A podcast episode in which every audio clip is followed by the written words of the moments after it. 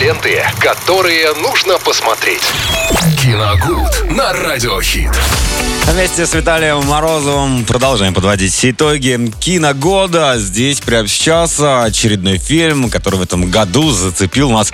Виталий, добрый день. Да, здравствуйте, друзья. Это фильм «Подельники», наша российская картина с Юрой Борисовым в главной роли и Павлом Деревянко. Его э, премьера состоялась в апреле э, этого года. Э, к сожалению, именно в кинотеатре я его посмотреть не смог, просто потому что его не показывали по каким-то причинам, мне лично непонятным, поэтому пришлось ждать цифрового релиза. И когда он наконец состоялся, я посмотрел и, в принципе, э, пришел в большой восторг э, от этого фильма. Он с категории 16+, рассказывается там о молодом биатлонисте Пете, его играет Юра Борисов, он вместе с женой возвращается в родное село работать физруком. Что-то на спортивном поприще у него не сложилось, э, поэтому он возвращается обратно домой. Там э, это происходит дело на каком-то очень глубоком севере, в деревне, там очень суровая природа, суровые люди, и живущие по иным законам, нежели чем э, привык наблюдать э, сам биатлонист Петя. То есть э, там не все так просто, или наоборот, может быть, не все так сложно, Да, как он привык наоборот, видеть. проще всё Ну, в общем, решается. там э, царствует,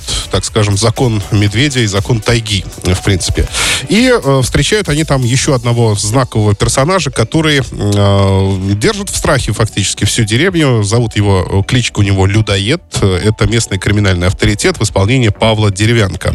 Ну и э, понятно, что между ними будет разворачиваться основной конфликт, потому что тот увидит в новопришедшем какую-то угрозу для себя, конечно, для своего авторитета, в принципе, и постарается его утвердить.